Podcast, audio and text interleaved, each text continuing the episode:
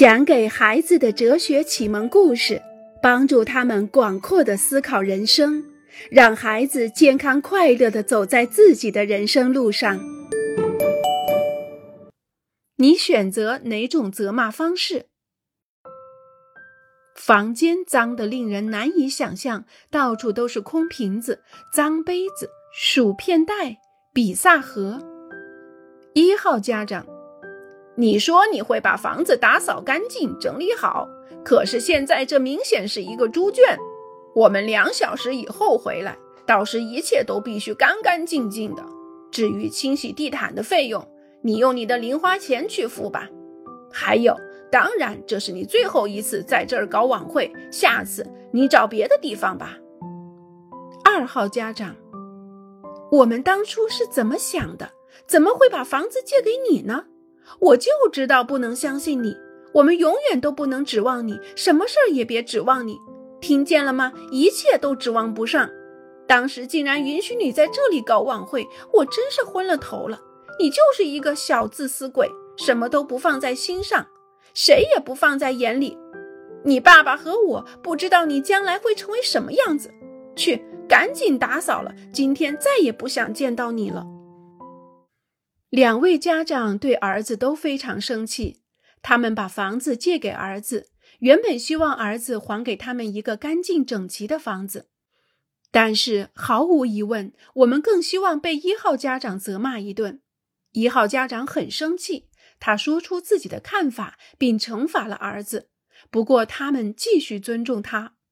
而二号家长，他们则对儿子不再有任何尊重，他们侮辱他，把他说的一无是处。如果家长尊重孩子，老师尊重学生，法官尊重被告，老板尊重员工，大人尊重小孩，那么他们的权利就不会演变成暴力，而没有尊重的权利就是一种暴力。电梯还没修好，桑德拉真的受够了。他还得背着那个重重的书包爬十六层的楼梯。电梯已经坏了三个星期了。他的爸爸写信，每天打电话说他的妻子怀孕了，他已经无法再爬楼梯了。可是仍然没有人来修电梯。打开通向楼梯的门，桑德拉马上把鼻子捂住，他做好准备。从大楼的垃圾箱前冲过，大楼的垃圾箱破了，垃圾都洒在了地上，味道很难闻。可是市政府却不派人来更换。最后，桑德拉终于拉开了自家的门，不过已经是上气不接下气了。天哪，不会吧？他的弟弟妹妹已经回家了，别想再找到一个安静的角落复习了。他不得不再下楼，在外面的图书馆去学习。为什么就没有人理睬他爸爸在三年前就提出的换房要求呢？每当人们和桑德拉谈起尊重，他都会很气愤。那我呢？谁来尊重我？他们根本就不管我妈妈要爬十六层的楼梯，不管我们大楼的发臭，也不管我们家睡觉时要一个挤一个。在我们被人忽视、遭受恶劣对待或是受到轻蔑的时候，我们很难会去尊重别人。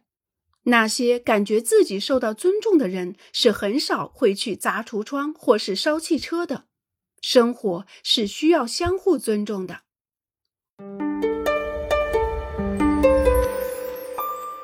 脱掉鞋子。阿农可和珍妮弗来到了土耳其游览。这天上午的计划是先参观伊斯坦布尔的蓝色清真寺，然后再去紧挨着它的圣索菲亚大教堂。尽管天气很热，他们也没有穿短裤或低胸无袖毛衫，因为他们被告知参观清真寺或是教堂的时候不可以露出腿和肩。珍妮弗抱怨了半天，这么热的天还要捂得这么严实。不过，他又不想错过这些参观。据说这些地方都很美。在祈祷厅的入口，阿农可拽着珍妮弗的胳膊，将她拉住了。等等，得先把鞋脱了。是吗？不是只有穆斯林才要脱鞋子吗？我们是来参观，不是来祈祷的。不对，所有的人都要脱掉鞋子。你还会看到，在天主教那边正好相反，我们不可以光着脚参观教堂，所以到时候还要再把鞋子穿上。珍妮弗和阿农可只希望享受一下沐浴着整个祈祷大厅的阳光，抬头仰望天空，陶醉在那大大的穹顶之下。他们既不信仰阿拉，也不信仰基督教的上帝。他们参观清真寺和教堂，就如同参观一个博物馆或是城堡。但他们还是会在清真寺前把鞋子脱掉，去教堂前再重新穿上。他们将不会把可乐带进去，也不会大声交谈，因为他们尊重那些尊重清真寺和教堂的人。尊重伊斯兰教教徒和基督教教徒尊重的地方，尊重别人尊重的东西，这就叫做宽容。尊重自己。讲吧，讲吧，我向你保证，不会对他说是你告诉我的。莉莉犹豫了，她非常想把朱丽叶告诉她的秘密讲出来。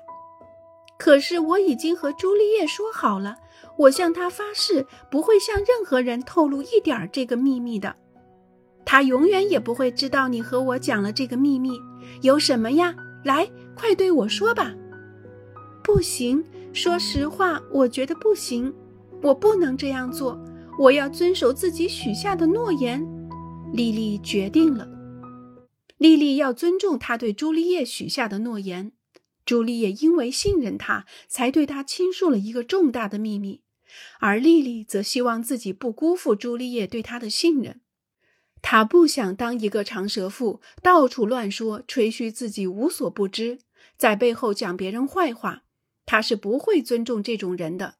遵守许下的诺言，莉莉做到了尊重自己，这说明她是一个朋友可以信赖的人。只有我们尊重自己，才能去尊重别人。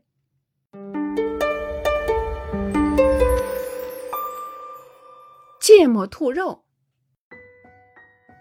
芥末兔肉。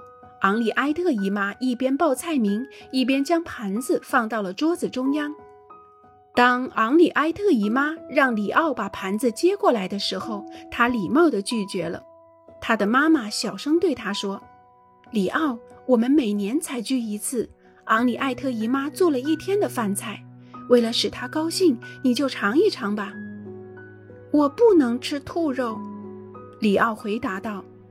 你至少要尊重昂里埃特姨妈，她费了不少力气准备呢，勉强一下吧。